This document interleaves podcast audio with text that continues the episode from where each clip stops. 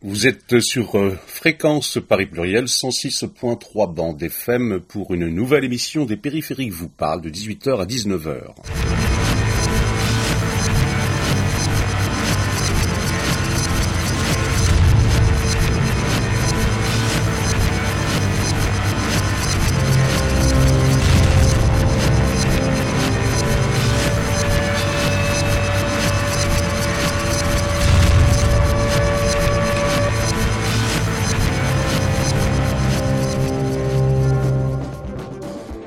Aujourd'hui, nous vous proposons d'écouter les interventions qui ont eu lieu dans le cadre de l'atelier débat de l'Université du bien commun à Paris. C'était le samedi 23 mars dernier à la Maison des Libres et du commun. Sur le thème Travail et commun, repenser le concept de travail au XXIe siècle au prisme du commun. C'était une session proposée par le réseau Roosevelt Paris-Île-de-France et animée par Annie Flexer et Bruno Lamour. Nous avons pu entendre les interventions de Noël Ramage, qui est historienne, docteur en histoire du Moyen Âge, qui fait partie du réseau Roosevelt Paris-de-France, de Sidi Mohamed Barkat, philosophe, ancien enseignant-chercheur, directeur de programme au Collège international de philosophie de Paris et chargé d'enseignement au Centre d'éducation permanente, pôle ergonomie et écologie humaine de l'Université Paris Panthéon-Sorbonne ainsi que l'intervention de Thomas Coutreau, économiste et statisticien du travail, ancien porte-parole d'Attaque et cofondateur des économistes atterrés. Maël Ramage. De travail et de commun, donc tels que nous les concevons aujourd'hui, dans notre société euh, contemporaine, ne se pensent pas du tout de la même manière dans euh, la société médiévale. Alors, non seulement parce qu'elle renvoie à des réalités euh, qui sont différentes, mais aussi parce que les modèles économiques qui ont été élaborés depuis euh, le XVIIIe siècle et qui dominent aujourd'hui la discipline économique ne sont pas pertinents pour saisir euh, la nature des échanges et de la production et leur place dans la société médiévale. Et puis, euh, deuxième raison, qui est un peu plus euh, circonstancielle, et qui est euh, le fait que le projet de, ce débat n'est pas évidemment la société du Moyen Âge, mais bien une conception, enfin, essayer de trouver une manière de réfléchir à une conception renouvelée du, travail qui puisse aller dans le sens du bien commun. Alors dans cette perspective, euh, le Moyen Âge a, me semble-t-il, un, intérêt qui est d'être l'exemple d'une société euh, dans laquelle le travail a une place différente et de ce fait de révéler le caractère construit, culturel de notre conception actuelle du travail. De plus, l'historiographie, la manière dont on écrit l'histoire euh, du travail au Moyen Âge révèle une, assez lente mise en place de catégories intellectuelles qui sous-tendent les modèles économiques actuels. Alors, afin d'argumenter mon propos, euh, je vous ferai une petite intervention en trois temps. Donc, nous verrons dans un premier temps euh, quelle forme prend le travail au Moyen Âge et quels sont les mots utilisés dans les documents pour renvoyer à cette activité. Et puis dans un deuxième temps, j'aborderai le lien entre le travail et le commun pour euh, vous expliquer euh, enfin euh, comment s'est construite l'histoire du travail au Moyen Âge. Alors, sachant qu'aujourd'hui, je me concentrerai sur un Moyen Âge court, hein, puisque le Moyen Âge va du 5e au 15e siècle à peu près, et moi je parlerai surtout de la période 12e, 15e siècle. Alors l'activité d'échange et de production artisanale euh, se concentre dans les villes au Moyen Âge. Les secteurs majeurs de cette activité sont la construction, la métallurgie, l'alimentation et le textile. Le textile, euh, qui inclut également le travail des peaux, est sans doute la plus importante forme d'activité urbaine, en particulier dans les Flandres, avec les draps de laine euh, les Flandres qui commercent énormément avec l'Angleterre, et puis en Italie avec les draps légers qui sont en soie. Le textile atteint au Moyen Âge un niveau de, développement qui est presque industriel et qui se caractérise par une très grande division du travail, donc qui existe déjà euh, à cette, à cette période. Vous avez le filage qui exige une main-d'œuvre peu chère et peu qualifiée et qui est souvent féminine. Et puis le tissage, donc une main-d'œuvre qualifiée. Et enfin le foulage, qui demande une main-d'œuvre forte et peu qualifiée, qui est donc souvent masculine. Donc vous voyez que vous avez déjà une manière de rationaliser, entre guillemets, la production des draps, euh, et ce, euh, très tôt, donc, hein, euh, dans, le, Moyen Âge, à partir du du milieu du XIIIe siècle, on est déjà euh, sur un mode de production qui est très réfléchi et donc c'est pour ça qu'on parle de presque industriel.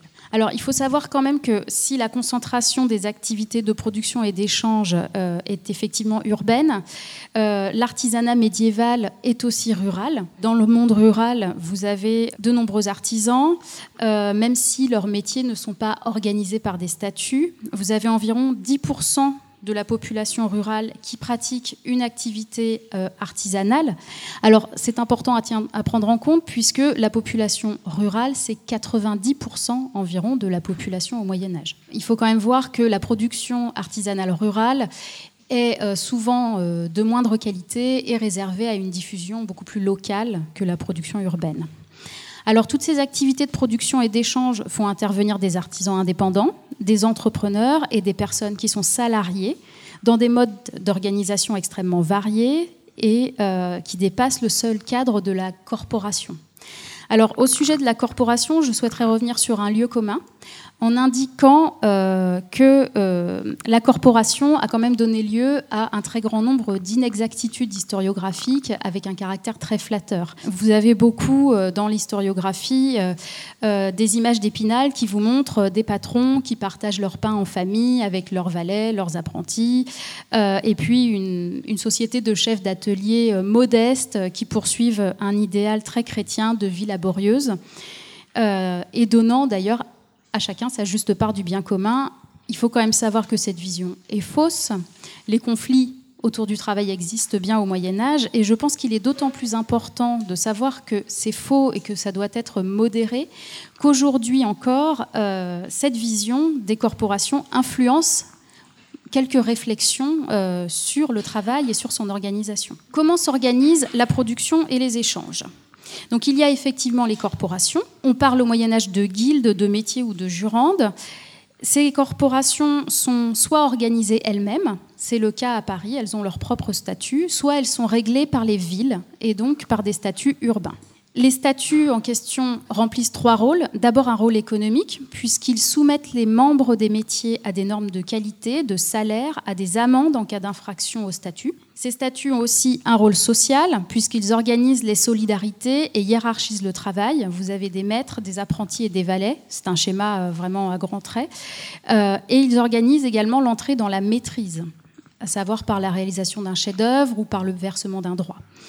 Sachez que le XVe siècle est marqué par une fermeture des métiers et euh, une plus grande reproduction sociale, à savoir que de plus en plus de maîtres sont eux-mêmes fils de maîtres. Cette proportion passe entre 1350 et 1450 de 27 à 80 des maîtres à Florence, par exemple. Et enfin, les statuts ont parfois un rôle politique, puisque les métiers les plus puissants euh, occupent une place importante dans le gouvernement de la ville au Moyen Âge. C'est le cas notamment en Italie.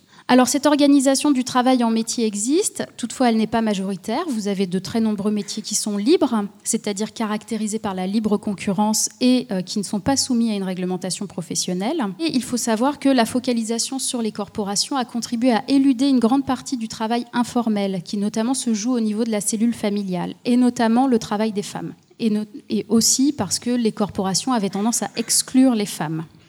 Et enfin, vous avez le travail salarié qui est euh, très important aussi au, Moyen Âge. Donc voilà ce que je peux vous dire rapidement du travail au Moyen Âge. Donc vous aurez peut-être noté que juste d'une expression, à savoir activité de production et d'échange, et cela parce que euh, quand je dis entreprise, travail ou artisan, en fait j'utilise pour le Moyen Âge des termes qui sont très anachroniques. Euh, par exemple, le mot artisan entre dans la langue française à partir du XVIe siècle et le terme artisanat apparaît quant à lui dans notre langue au XIXe siècle. Donc vous voyez, ce sont des mots qui ne sont pas employés euh, au Moyen Âge. De la même manière, le terme corporation est un mot qui vient de l'anglais et qui entre dans la langue française vers 1750 et enfin, travail est un mot qui n'est pas employé dans son acception actuelle au Moyen Âge, puisque au haut Moyen Âge, donc là je parle du euh, euh, vers 590-600, euh, c'est le terme latin donc trepalium, qui signifie en fait un instrument de torture qui a donné le mot travail aujourd'hui. Vous commencez à trouver travail dans sa signification actuelle, c'est-à-dire désigner une activité, mais plus un labeur à partir du XIIe siècle, dans des documents français, on va dire. et le sens actuel du mot travail triomphe vraiment à partir de l'époque moderne, hein, pas avant. Du coup, de quel mot use-t-on pour parler du travail au Moyen Âge? Il est d'abord à noter que le travail, euh, sa représentation et les travailleurs ne sont pas un sujet identifié en tant que tel dans de très nombreux documents au Moyen Âge. Hein. On parle du travail, mais pas pour le travail. Alors, du coup, le vocabulaire pour parler du travail euh, dépend du sens, de la nature, de la valeur, de l'objectif du travail en question, de la manière dont il est appréhendé socialement. On parlera d'effort, le labor, de corvée, de tâches, d'œuvres, opus, ou encore de fabrication. Cela renvoie à des notions comme la peine, voire la punition, ou la passivité au sens de quelque chose de subi, ou au contraire à la créativité, à l'initiative, ou encore à l'ingéniosité, à l'habileté, au savoir-faire technique. Vous noterez par exemple qu'on parle de maître pour quelqu'un qui maîtrise la technique de, son, sa discipline. Hein. ça peut être un maître charpentier. Et on parle de maître autant dans le sens hiérarchique que vraiment dans ce sens de quelqu'un qui maîtrise ce qu'il fait. Donc le travail n'a pas de désignation euh, sémantique à valeur générique au Moyen Âge mais il ne faut pas pour autant en déduire euh, une incapacité des médiévaux à élaborer un concept de travail ou à une forme d'archaïsme de l'organisation du travail qui ne se rationaliserait qu'à partir de l'époque moderne.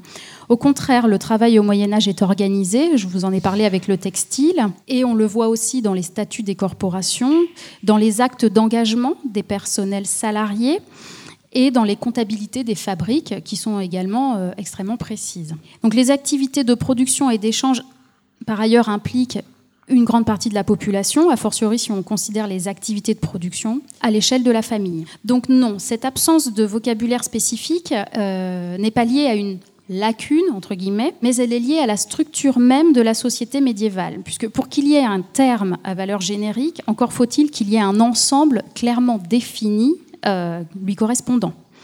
Or, dans la société médiévale, le travail n'est pas un pan du social. Les activités d'échange et de production participent d'un tout social. Afin d'éclaircir mon propos, je reviens un instant sur l'organisation de la société médiévale. Au Moyen Âge, vous naissez dans un monde chrétien, ordonné par une histoire chrétienne, qui est celle de l'incarnation et du salut.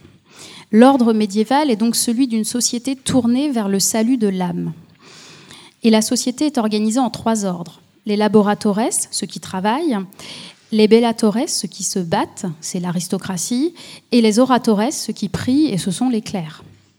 Ce dernier groupe assume la tâche de guider les hommes vers le salut. Et il faut bien comprendre que cette histoire chrétienne est englobante, c'est-à-dire qu'elle imprègne absolument tous les pans de la vie sociale et qu'elle fait tendre les actions vers le salut. Donc le Moyen Âge, par conséquent, ne peut pas connaître nos frontières contemporaines entre euh, religieux, politiques et encore moins économiques. Karl Polanyi, dans son ouvrage La Grande Transformation, oppose la société contemporaine aux sociétés pré-industrielles, justement dans lesquelles euh, l'économie est imbriquée dans le social, sans que l'on puisse l'en séparer. Il n'y a pas de sphère économique euh, autonome, l'économie est liée nécessairement au social, au politique et au religieux, d'une manière totalement inextricable. Et pour cette raison, l'utilisation de modèles économiques pour ces sociétés pré-industrielles n'est pas possible. Il faut avoir recours à des modèles anthropologiques. Et c'est ainsi que vous avez des médiévistes qui, à partir des années 1980, euh, se lancent dans une analyse anthropologique de l'échange et de la circulation des biens. Par exemple, avec la problématique du don et du contre-don de Marcel Mauss. Dans cette société, les activités, dans la société médiévale, les activités d'échange et de production doivent être entendues comme des activités de circulation des richesses. Et en faisant circuler ces richesses, vous participez au bien de votre cité, ce qui constitue une étape vers le salut de votre âme. Admettons que vous soyez suffisamment enrichi pour faire un don, un don monétaire ou par exemple donner une terre à un monastère vous allez donner à ce monastère la possibilité de mieux vivre. Et peut-être, en s'enrichissant lui-même, d'accueillir plus de moines. Les prières de ces moines vont venir s'ajouter aux prières des chrétiens et elles vont porter la société chrétienne vers le salut. Vous voyez ce que je veux dire dans le sens de la circulation des richesses, entre richesse matérielle et richesse spirituelle, ça peut fonctionner ensemble. On est vraiment sur quelque chose de très lié. Vous n'avez pas une sphère, une, n'avez pas une économie et, une, du social à côté. Ça fonctionne ensemble. Et donc c'est là aussi, euh, de par ce, fonctionnement, disons, euh, très, très lié, que le travail peut rejoindre le commun, et notamment le bien commun. Mais le bien commun euh, entendu dans le sens que lui donnaient les médiévaux. Le bien commun pour les médiévaux est le fruit d'une réflexion qui euh, est fondée donc sur les écrits de Cicéron, sur la redécouverte du droit romain à la fin du XIe siècle et sur les textes d'Aristote, hein, dont le dernier est traduit en latin en 1260, je crois que c'est le politique. Le sens dans lequel le bien commun est entendu au Moyen Âge est en fait le résultat d'une longue euh, acculturation de la pensée aristotélicienne à l'anthropologie chrétienne, toujours cette exigence du salut. Et euh, on le retrouve donc chez Albert le Grand, qui distingue deux acceptions du bien commun une acception morale, qui est la vie vertueuse avec le, bien, en référence au bien, et une acception pratique, qui est la sécurité matérielle. Et là, vous avez l'expression de communis utilitas, donc euh, d'utilité commune. On parle aussi d'utilité publique. Plus tard dans le Moyen Âge, donc, mais tout comme Thomas d'Aquin, qui participe aussi hein, de cette euh, intégration de la pensée aristotélicienne, euh, Nicolas Oresme affirme que le bien commun est un critère du bon gouvernement donc du gouvernement authentiquement politique. Et il fait euh, du bien commun le mot d'ordre du salut de la communauté, à la fois public et de l'âme. C'est la même chose. Le bien commun au Moyen Âge, donc, ne doit pas être séparé de la notion d'ordre chrétien, et donc il faut bien garder euh, l'idée du bien, du bien du salut de l'âme et du bien commun qui ne sont pas séparés. Donc ces références au bien commun euh, au Moyen Âge sont absolument innombrables tous les statuts, euh, les statuts, ce sont les règles d'une communauté. Tous les statuts urbains, par exemple, et notamment ceux qui réglementent les métiers, puisqu'il y en a, euh, sont écrits, c'est toujours indiqué en introduction dans les chartes, pour le bien commun et la commune utilité de l'universitas, l'universitas qui est en fait la personne morale euh, que constitue la ville qui écrit ces statuts. Et donc, vous avez ce lien-là. Et par exemple, c'est pour la préservation du bien commun que dans certaines villes sont réglementées les heures et les lieux d'embauche des salariés journaliers, qu'est réglementée la durée d'une journée de travail pour un, pour un employé. C'est toujours dans cette idée de respecter un ordre. Donc, euh, le Moyen Âge est marqué euh, par cette exigence de salut et cette indistinction des sphères politiques, religieuses, économiques et sociales.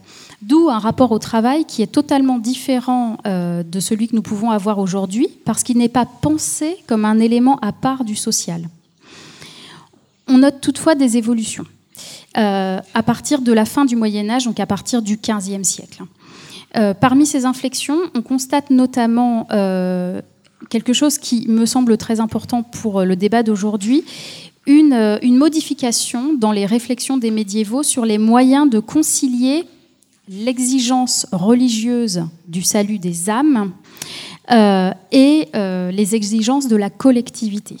Et cette inflexion, c'est en fait la mise en place d'une lente dissociation de deux discours. Alors qu'avant, ils étaient pensés totalement ensemble, on va avoir à partir du début du XVe siècle un discours sur le bien public relevant de la sphère politique et un discours sur le bien privé relevant de la sphère religieuse. Ça, c'est pour moi une, évolution importante dans notre, dans notre débat d'aujourd'hui. En revanche, euh, retenez bien qu'il n'y a pas, euh, contrairement à ce que dit toute une historiographie du XIXe siècle, il n'y a pas de retournement au milieu du XIIIe siècle qui conduirait à une valorisation du travail qui aurait été avant considéré comme déshonorant ou euh, improductif. Ça, ça n'existe pas. Alors, en guise de conclusion, je dirais qu'on peut regrouper sous le terme de travail les activités donnant lieu à une rémunération directe ou indirecte au Moyen Âge. Alors, indirecte, par exemple, dans le cas de l'implication de la famille. Et donc, euh, sur ce point, euh, le Moyen Âge ne se distingue pas fondamentalement de l'époque moderne. En revanche, euh, ce bref détour par l'histoire médiévale met en évidence que ce qui nous sépare réellement est la place du travail dans le social. D'un élément indistinct du tout social, lui-même tourné vers le salut au Moyen Âge, nous passons dans les sociétés modernes et capitalistes à une représentation du travail qui est gouvernée par des modèles économiques reposant eux-mêmes sur l'utilitarisme et euh, la maximisation de profits. Alors cela pose un problème spécifique pour penser le Moyen Âge dans la mesure où l'économie, mais aussi pour penser le travail, dans la mesure où l'économie est devenue une discipline à la fois très autonome et hégémonique. Depuis le XVIIIe siècle et Adam Smith, euh, l'économie, qu'on appelait au départ l'économie politique, est devenue progressivement une discipline indépendante, jusqu'à constituer aujourd'hui une science sociale fortement mathématisée, avec des ambitions notamment explicatives et prédictives qui sont très affirmées. Or, repenser, enfin, pour penser le travail, il faut d'abord le désanctuariser et donc déconstruire cette autonomie du politique. Et l'exemple du Moyen Âge offre un, contrepoids, je dirais. Voilà.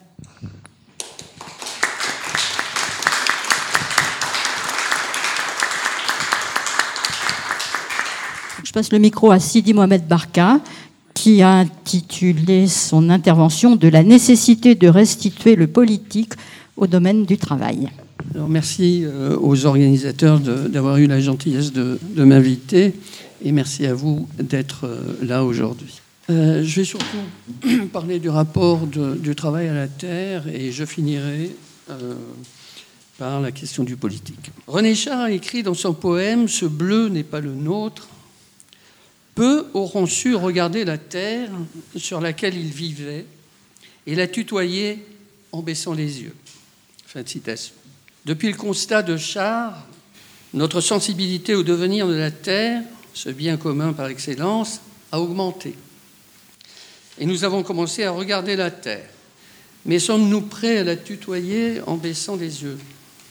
Nous le serons sans doute lorsque nous cesserons d'en faire un objet soumis à la domination et à l'exploitation, frappé au coin de la démesure. Nous le serons lorsque la terre apparaîtra, se manifestera pleinement sous la figure d'un lieu, c'est-à-dire sous la figure d'un habitat. Habiter la terre est un bienfait simultané pour l'être humain et la terre. Entre les êtres humains et la terre s'établissent dans cette perspective des liens de réciprocité. Les êtres vivants, la nature et les choses s'animent alors, à ce moment-là, et se manifestent les uns aux autres. La vie vient à la Terre dans le même temps qu'elle saisit les êtres humains. Chaque lien est une ouverture à travers laquelle se dégage la vie. Bien qu'elle ne soit pas encore tout à fait commune, la thèse de la réciprocité de la Terre et des êtres humains est désormais au cœur de nombreuses recherches, notamment en géographie. La Terre habitée c'est ce que Augustin Berck appelle écoumène, reprenant un terme ancien. La démarche de Berck est particulièrement séduisante. La question posée, celle du devenir, du lien réciproque que les êtres humains et la Terre entretiennent entre eux, eh suspend et refoule la dichotomie positiviste du sujet et de l'objet. La démarche évoque une modalité de l'agir ayant le souci du concret, c'est-à-dire du fait que les êtres humains et la Terre se développent en même temps. Concret, comme vous le savez, vient du latin concretus, qui signifie croître ensemble. Un point important dans cette construction est à noter celui du refus de la séparation, de la discontinuité. Ainsi, le lieu et les êtres humains sont dans une sorte de proximité essentielle. Heidegger, auquel Berck fait référence, le souligne dans son texte Bâtir, habiter, penser. L'espace, écrit-il, n'est pas pour l'homme un vis-à-vis.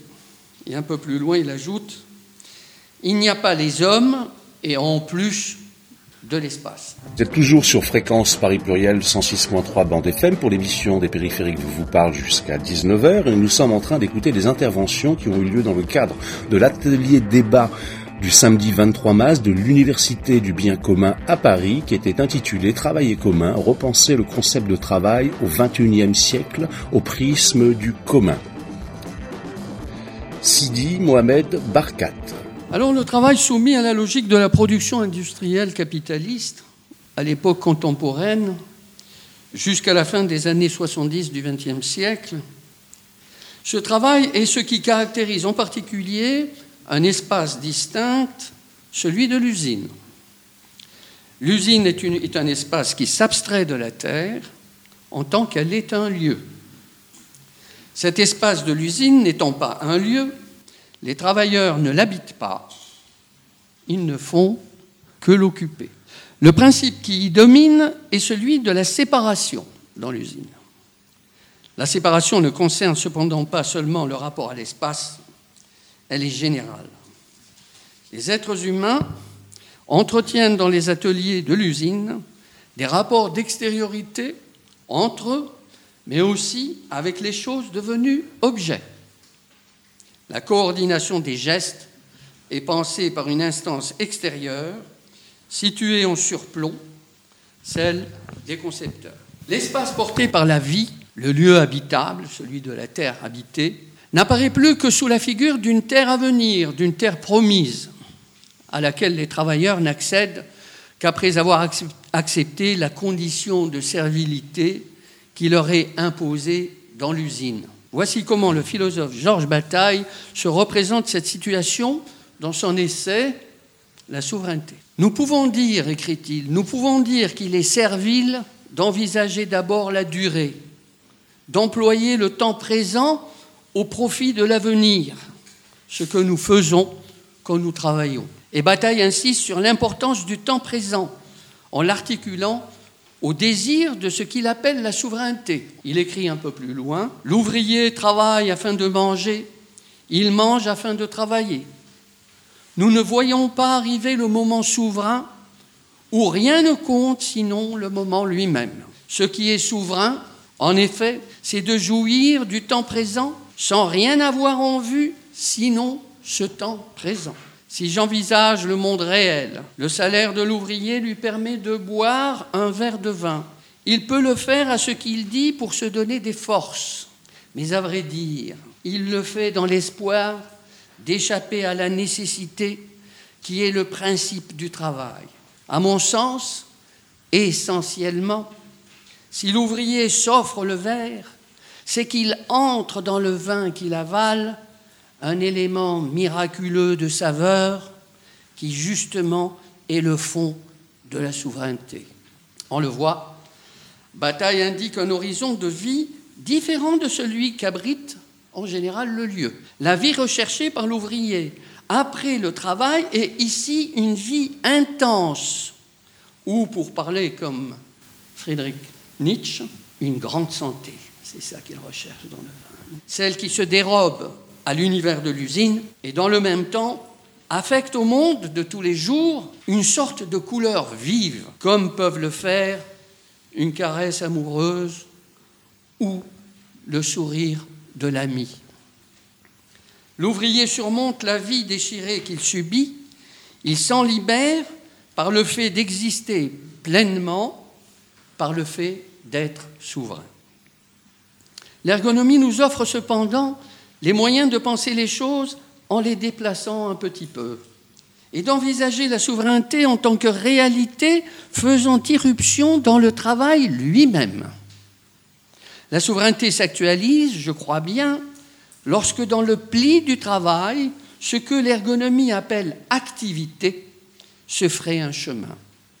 L'activité, laquelle ne répond pas aux prescriptions, mais à ce que demandent les situations, eh l'activité dérive le travail, le détourne de son but et porte les êtres humains et les choses vers une proximité vivante. Une sorte de contrée nouvelle se construit ainsi, apparaissant sous la figure d'un espace nouveau, ouvert à tous ceux qui s'y invitent, irréductible à tout conservatisme et notamment à l'image aujourd'hui envoûtante d'un sol natal où s'enraciner. Image qui, comme on le sait, a conduit Heidegger à s'égarer. Deux éléments caractérisent cette situation. D'abord, les êtres humains sont reliés entre eux dans une sorte d'égalité. Aucun d'entre eux n'occupe la place du centre. Aucun d'entre eux n'exerce un pouvoir sur les autres. Les choses elles-mêmes ne résistant plus à la sollicitation des travailleurs dont elles accompagnent les gestes. Ensuite, deuxième élément important, la continuité. La continuité, un autre mot appartenant au vocabulaire de bataille. La continuité, désormais établie en lieu et place de la séparation, transforme en un tout les éléments auparavant désunis. Souvenons-nous cependant que le travail est coincé à l'intérieur d'une rationalité capitaliste dont il est difficile de s'extirper. Entreprendre de vivre en souverain exige de tenir compte d'un fait essentiel.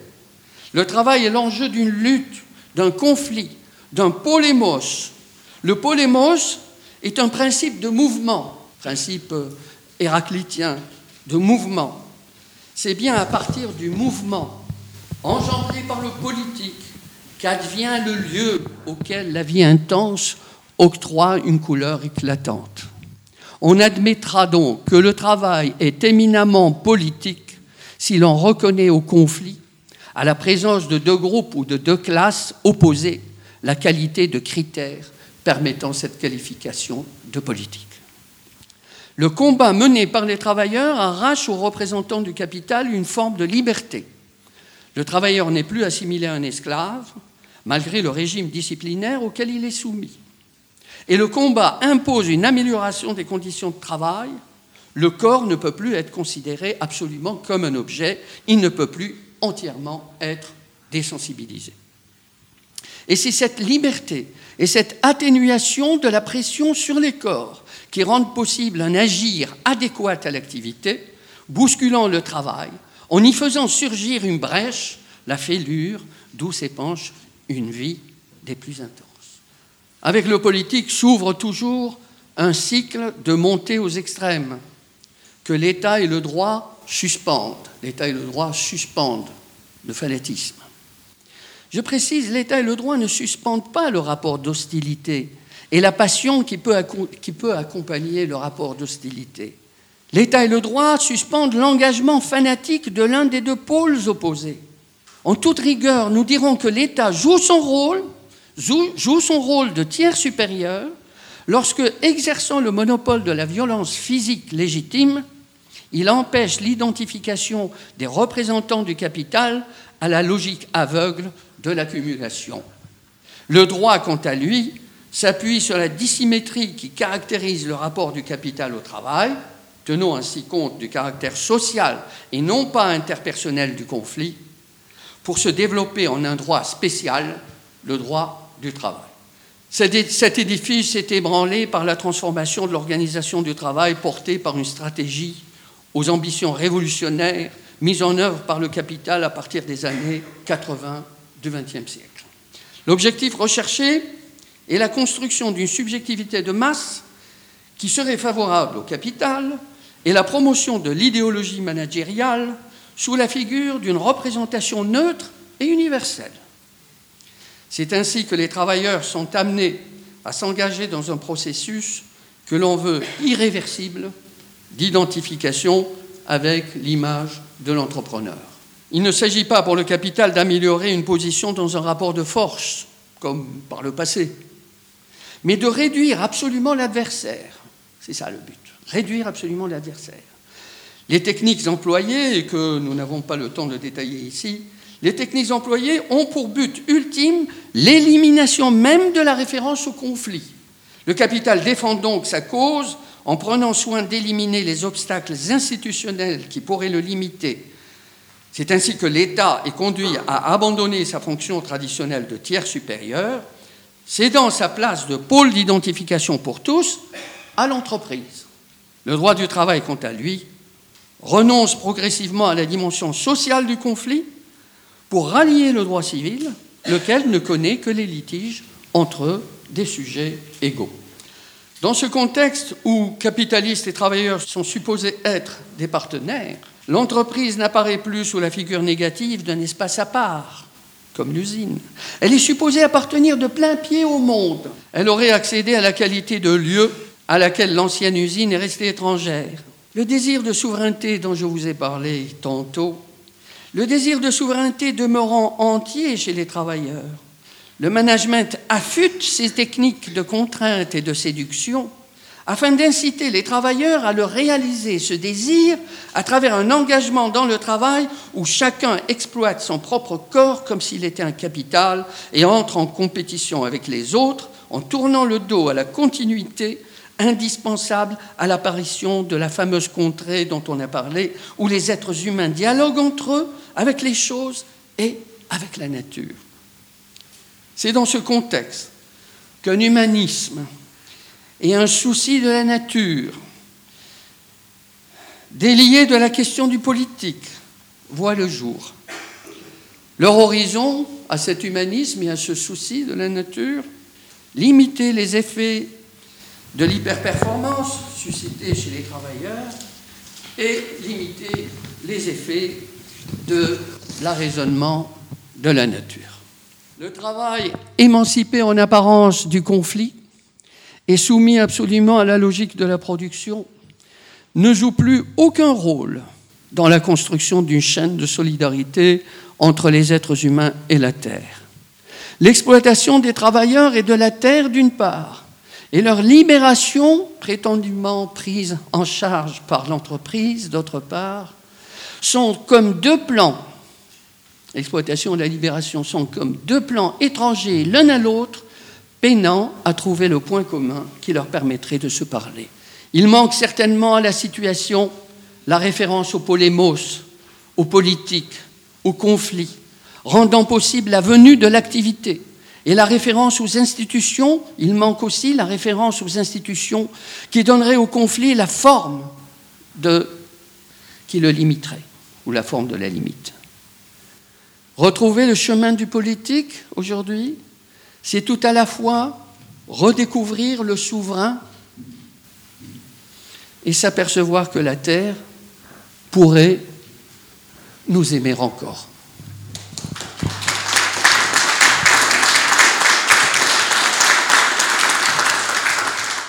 Vous êtes toujours sur fréquence Paris Pluriel 106.3 bande FM pour l'émission des périphériques vous vous parle jusqu'à 19h et nous sommes en train d'écouter des interventions qui ont eu lieu dans le cadre de l'atelier débat du samedi 23 mars de l'Université du bien commun à Paris qui était intitulé Travail commun, repenser le concept de travail au 21e siècle au prisme du commun.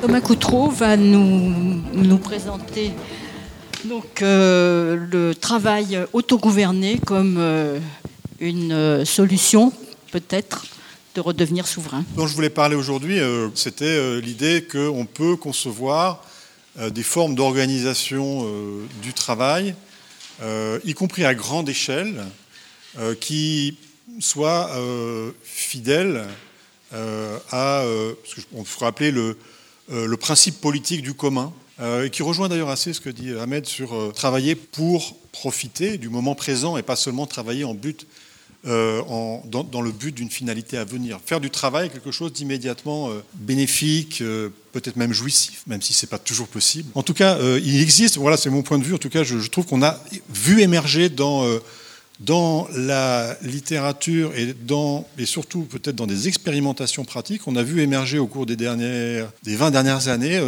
des formes d'organisation du travail tout à fait intéressantes du point de vue de la réflexion sur euh, le travail comme euh, instrument d'émancipation, de souveraineté. Et ce qui est paradoxal, et qui m'a beaucoup euh, perturbé, beaucoup incité à réfléchir, c'est que ces initiatives, ces élaborations, ces expérimentations viennent du patronat. Elles ne viennent pas du mouvement ouvrier, viennent même pas du mouvement coopératif. On pourrait penser dans le mouvement coopératif, eh bien, ce sont les travailleurs eux-mêmes qui s'organisent et donc ils pourraient concevoir des modes d'organisation du travail qui leur permettent cette souveraineté sur leur activité, qui leur permet de déployer leur activité. Mais en réalité, on s'aperçoit que dans la quasi-totalité des coopératives, euh, euh, le travail est géré comme dans les entreprises capitalistes, avec une hiérarchie. Alors certes, la hiérarchie est élue par les travailleurs, mais ça ne change rien au fait que l'activité est régie par un ordre hiérarchique et, le travail n'est pas autogouverné.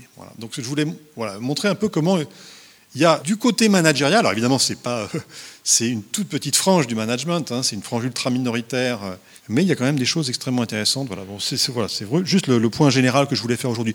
Alors sur l'évolution de, l'organisation du travail, je vais aller très très vite. Hein. On est alors, on a effectivement eu des discours dans les années 90-2000 sur le fait que chaque travailleur devait devenir euh, auto-entrepreneur, entrepreneur de lui-même, euh, prendre en charge euh, le développement de ses compétences et, l'avenir de l'entreprise. En réalité, ce, à quoi on assiste véritablement, c'est une normalisation, une standardisation, une taylorisation, une néo-taylorisation du travail à un degré inégalé, et ceci grâce à la révolution technologique, grâce aux nouveaux outils le numérique permet aujourd'hui une traçabilité, une, prescription du travail à un degré beaucoup plus fin que ça n'a jamais été possible. Alors les enquêtes, bon, je, montre les enquêtes, les enquêtes statistiques dont je m'occupe au ministère du Travail qui, montrent ça, mais il y en a beaucoup d'autres.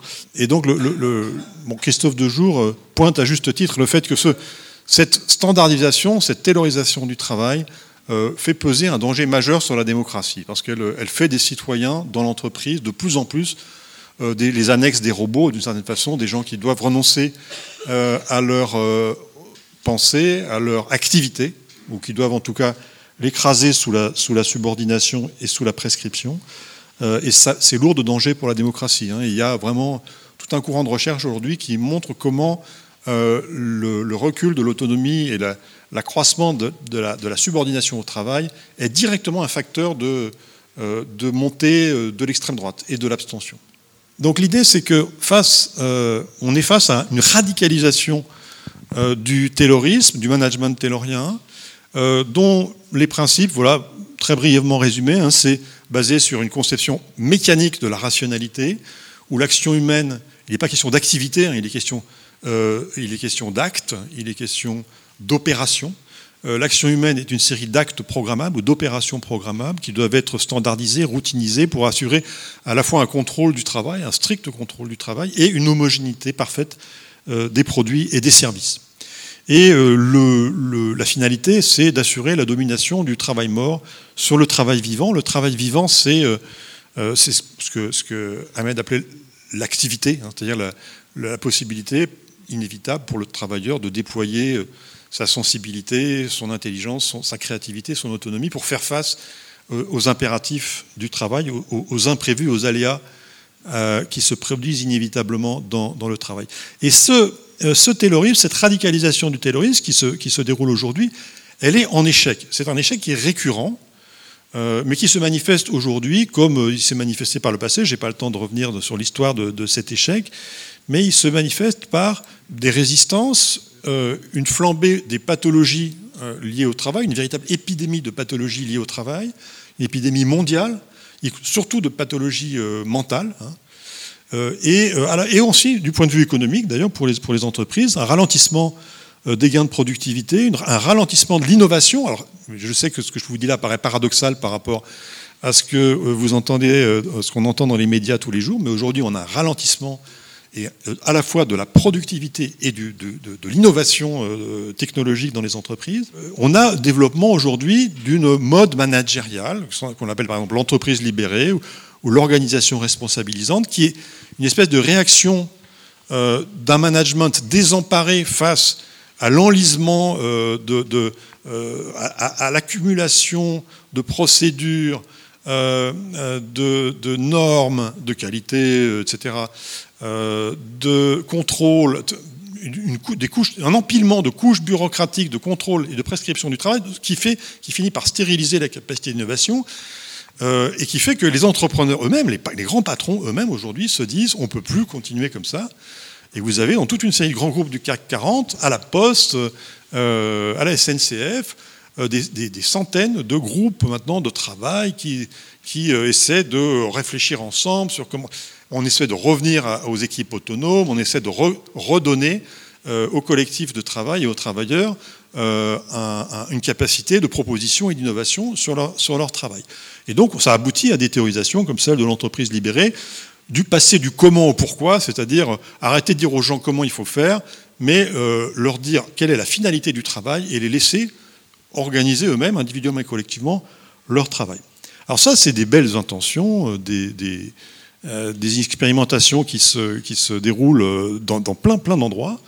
Mais en gros, quand même, on commence à voir sur les quelques études, les quelques retours, ça fait, peut-être 3-4 ans hein, que ça commence vraiment à, émerger, on commence à voir les grosses difficultés auxquelles se heurte ce type d'initiative, de, avec des tas d'ambiguïtés, et, en particulier le fait que euh, il y a, enfin, je ne vais, pas rentrer dans le détail, mais en gros, la grosse contradiction de ces affaires-là, c'est que l'objectif stratégique de maximisation du profit euh, pour les actionnaires n'est évidemment absolument pas remis en cause. Donc, euh, il est difficile de, passer du, comment au pourquoi, si le pourquoi, c'est toujours la maximisation du profit pour l'actionnaire. C'est très difficile à faire comprendre aux travailleurs qu'il va falloir qu'ils se mobilisent, qu'ils donnent leurs bonnes idées et puis ensuite, les, managers sont profondément incapables de renoncer à, toute la, technologie de contrôle, y compris électronique, qu'ils ont mis en place depuis, euh, depuis 20 ans. Ils sont incapables d'y renoncer. Donc ils surajoutent à cette technologie de contrôle euh, des injonctions à euh, l'auto-organisation, à la créativité collective, ce qui fait que les gens sont pris dans des injonctions contradictoires extrêmement, extrêmement perturbantes. Et donc on a, y compris dans. Alors, là, ce dont je parle, c'est surtout les grands groupes. Hein. Dans des PME, euh, des, PME familiales euh, plus petites, avec un patron charismatique, c'est pas tellement la couche, c'est pas tellement l'obsession du contrôle et, du, de la bureaucratie qui, l'emporte, euh, c'est la question du pouvoir. Et on a, je cite trois entreprises là qui ont, fait la, la, vraiment la une des médias ces dernières années, comme les parangons de l'entreprise libérée, la biscuiterie Poult, le sous-traitant automobile Favi et le groupe Hervé dans, le bâtiment, qui sont, si vous avez lu des reportages sur, euh, sur l'entreprise libérée, vous avez forcément un de ces trois, un de ces trois noms qui, est cité. Eh bien, récemment, tout récemment, hein, c'est même en cours dans des entreprises, les, euh, les patrons sont revenus, ont abandonné leur, euh, leurs ambitions de, de, de, travail autogéré, au travail autogouverné, et sont revenus à un management beaucoup plus classique parce que c'est trop déstabilisant pour eux. L'idée, c'est que Aujourd'hui, le management se trouve dans une contradiction. Et il, enregistre l'échec de son projet d'ultra-contrôle et d'ultra-rationalisation euh, taylorienne, mais en même temps, il est profondément incapable de mettre en place quelque chose, des formes d'organisation qui permettraient euh, de libérer euh, l'initiative des travailleurs, parce qu'il est incapable de leur proposer d'autres finalités au travail que, que la maximisation du profit pour l'actionnaire ou pour le patron je pense qu'il y avait un, il y a très peu de, en, réalité, il y a très peu de dans, dans, la, gauche. Mon bouquin sous-titré "Pourquoi la gauche s'en moque et pourquoi ça doit changer." Cette question euh, de la nécessité pour euh, les, capitalistes de mobiliser l'intelligence, de mobiliser l'activité, de mobiliser le travail vivant, c'est une contradiction fondamentale du capitalisme. Castoriadis le disait déjà il y a, il y a bah, en 59, c'est-à-dire bah, ça 60 ans. La, la, contradiction fondamentale du capitalisme, c'est pour Castoriadis, c'était ça. Le capitalisme ne peut, pas se, ne peut pas se passer de l'initiative des travailleurs, mais en même temps, il essaie de les résoudre, de les réduire euh, à de purs exécutants. Bon, je vais aller très vite sur les trois scénarios alternatifs parce que je prends l'exemple des, des, soins à domicile. Bon, scénario taylorien, c'est ce qu'on voit aujourd'hui, c'est la télégestion, euh, le pointage où les, les, aides à domicile sont euh, soumis à une, soit avec des portables, soit avec des, euh, des, petites tablettes comme ça sont soumises à une obligation de pointage euh, régulier. Bon, le scénario post-humain, c'est on va remplacer les, les, aides à domicile, les infirmières par des, par des robots. Bon. Et puis on a euh, ce que j'appelle là le scénario collaboratif, qui est le cas de, de l'association Buurtzorg aux, Pays-Bas, qui est une association qui regroupe aujourd'hui maintenant plus de 10 000, 10 000 infirmières, trois quarts des infirmières à domicile aux Pays-Bas, et qui sont organisés en, équipe autonome d'une quinzaine de personnes, voilà une équipe là, euh, qui, sont, euh, qui autogèrent complètement leur travail sur un quartier, euh, en, travaillant pour la sécurité sociale, hein, sur les ordonnances des médecins, mais en autogérant complètement leur travail. Mais je voulais venir, pour, pour conclure, parce que bah, je voudrais vraiment qu'on ait du place, de la place pour la discussion, avec un modèle que je trouve alors, extrêmement stimulant intellectuellement, l'holacratie qui est proposé par un auteur, un, consultant américain qui s'appelle Robertson, euh, qui en a fait d'ailleurs un trait de marque. Donc, si vous voulez, en termes de commun, là, on est, euh, on est aux antipodes. Hein. C'est-à-dire, il a privatisé. Enfin, il a, euh, il a été allé voir dans plein d'entreprises, enfin, une bonne vingtaine d'entreprises, qui avaient mis en place des, formes d'autogouvernement du travail avec succès. Il est allé voir comment ça marchait, et il en a fait une espèce de, de synthèse. Il en a construit un modèle organisationnel qu'il a breveté, donc euh, euh, voilà, qui est déposé. il a écrit une constitution, une constitution de l'entreprise euh, et il a un cabinet de consultants qui facture très cher la mise en place de, ce méthode, de ces modes d'organisation dans, les boîtes. mais, ah, oui, donc c'est vraiment du business. Mais le principe, d'organisation qu'il défend est extrêmement intéressant quand on veut réfléchir à qu'est-ce que ça pourrait être un commun, l'entreprise organisée comme un commun. Hein. Donc voilà, on est vraiment dans le paradoxe de la privatisation des communs avant même qu'ils se soient développés. Euh, et donc vous voyez, à droite c'est la hiérarchie, c'est l'entreprise hiérarchique classique, et à gauche c'est euh, l'holacratie. Bon, disons c'est ce que j'appelle l'entreprise autogouvernée. Et l'entreprise autogouvernée, elle est organisée en cercles concentriques. Donc, pour ceux qui connaissent, euh, oui, la gouvernance partagée, bon, voilà, c'est des choses, euh, voilà, qui sont, qui sont assez, qui commencent à être travaillées dans l'ensemble d'associations. Mais là, c'est vraiment pour des entreprises, y compris des entreprises capitalistes. Hein, c'est parce qu'il n'y a pas de coopératives qui ont adopté pour l'instant ce genre d'organisation. Et donc, vous avez des cercles concentriques, euh, chaque cercle étant affecté à une fonction. et ce qu'il y a d'important, ce qu'il y a d'essentiel à comprendre, je ne veux pas rentrer dans, les détails de la, mécanique, mais c'est que chaque cellule de l'organisation est autonome, est autogouvernée. C'est-à-dire qu'elle prend librement les décisions qu'elle veut à partir du moment où ces décisions sont cohérentes avec la finalité globale de l'organisation. Et euh, il y a des mécanismes de contrôle du haut vers le bas c'est-à-dire que le, leader de chaque cellule est désigné par le niveau supérieur, par la cellule de niveau supérieur, ce qui permet d'assurer en principe la cohérence organisationnelle globale, mais aussi mécanisme de contrôle du bas vers le haut, c'est-à-dire que chaque cellule euh, désigne, élit, donc, euh, élit un représentant qui euh, la représente dans le, le cercle de niveau supérieur et qui dispose d'un pouvoir de veto sur les décisions du cercle de niveau supérieur. Autrement dit, aucune décision d'en haut ne peut venir contre, euh, surmonter le veto euh, d'une cellule euh, de niveau inférieur. Donc ce double mécanisme de contrôle du, haut vers le bas qui assure la cohérence organisationnelle et du bas vers le haut qui assure la représentation des points de vue des, niveaux inférieurs et leur prise en compte effective, parce que le, niveau supérieur a obligation de prendre en compte ces, points de vue, assure, disons, c'est un peu la clé, disons, de, ce modèle. Après, il y a des tas de, il y a des tas d'outils technologiques. Alors, c'est aussi un des points importants de cette, de cette, cette réflexion, c'est de dire l'autogouvernement du travail, c'est une affaire compliquée. Hein, c'est pas, ça se décrète pas comme ça. Il faut des techniques pour l'auto-organisation, pour qu'elle soit viable, durable. Euh, ça peut pas, voilà, on peut pas, on peut pas dire ah bah c'est chouette, on va tous décider ensemble et puis et puis allons-y, allons-y gaiement parce que on aboutit euh, à la paralysie. Euh, euh, et, là, on a, des, on a des procédures qui ont été expérimentées, qui ont été inventées depuis, expérimentées depuis longtemps, et qui assurent à la fois la qualité de la délibération, parce que les décisions sont prises à l'issue de délibération, mais aussi l'efficacité, c'est-à-dire que les, réunions sont courtes, très bien structurées. J'entre pas du tout dans les détails, mais il y, a, une technologie il y a une technologie de l'autogouvernement, il y a une technologie de la souveraineté euh, qu'il ne faut pas négliger du tout. Sinon, les bonnes intentions euh, peuvent. Bah, L'enfer est pavé de bonnes intentions, hein, on, le sait très bien.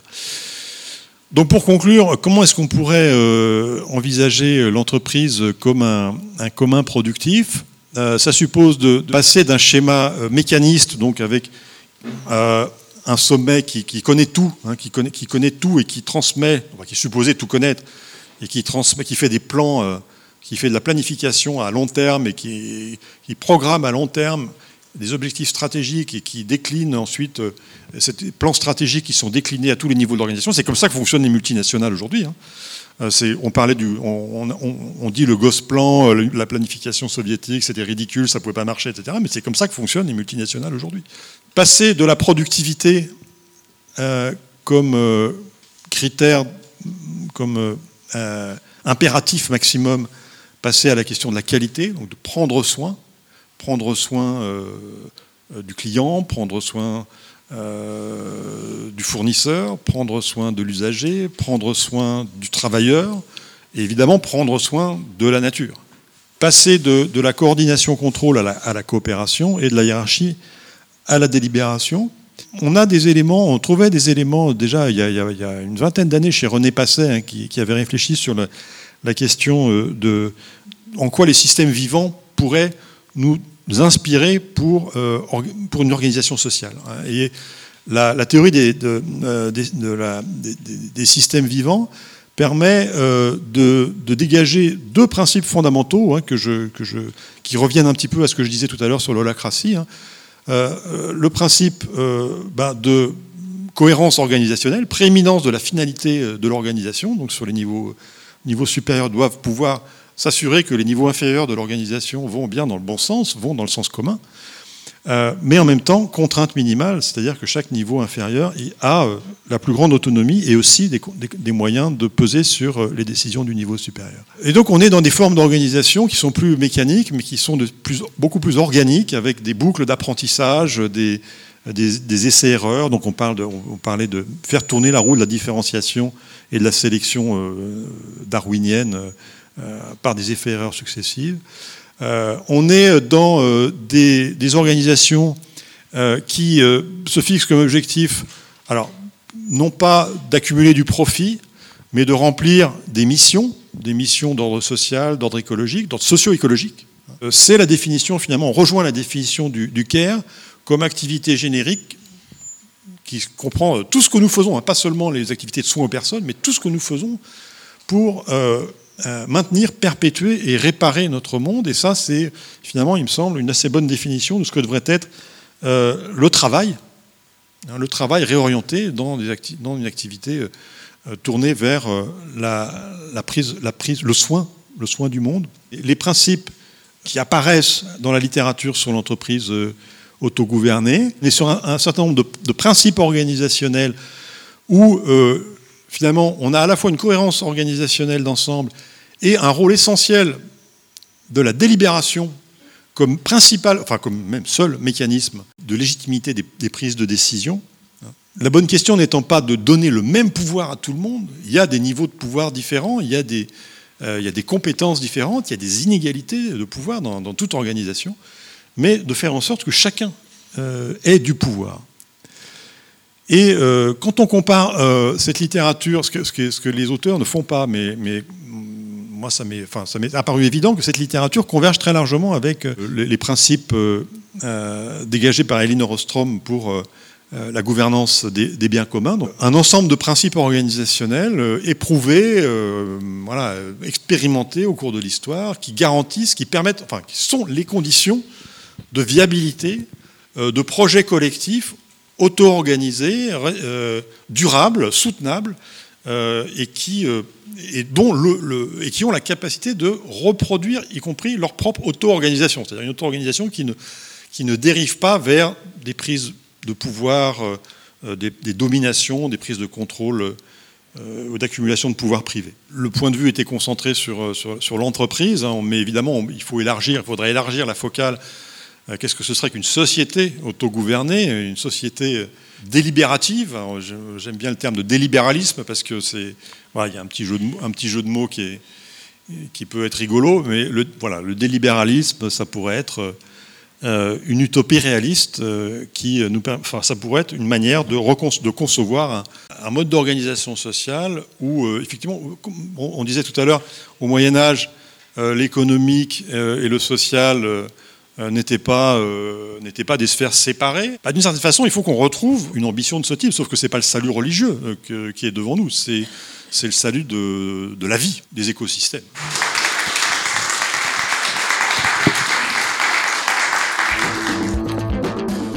Vous avez pu écouter les interventions de Maëlle Ramage, historienne, docteur en histoire du Moyen Âge, Réseau Roosevelt Paris-Île-de-France, de Sidi Mohamed Barkat, qui est philosophe, euh, directeur de programme au Collège international de philosophie de Paris, chargé d'enseignement au Centre d'éducation permanente pour l'ergonomie et écologie humaine de l'Université Paris 1 Panthéon-Sorbonne, ainsi que l'intervention de Thomas Coutreau, économiste et statisticien du travail, ancien porte-parole d'attaque et cofondateur des économistes atterrés. Vous êtes toujours sur Fréquence Paris Pluriel, 106.3 bande FM. Ainsi se termine cette émission des périphériques vous parle. À très bientôt. Au revoir.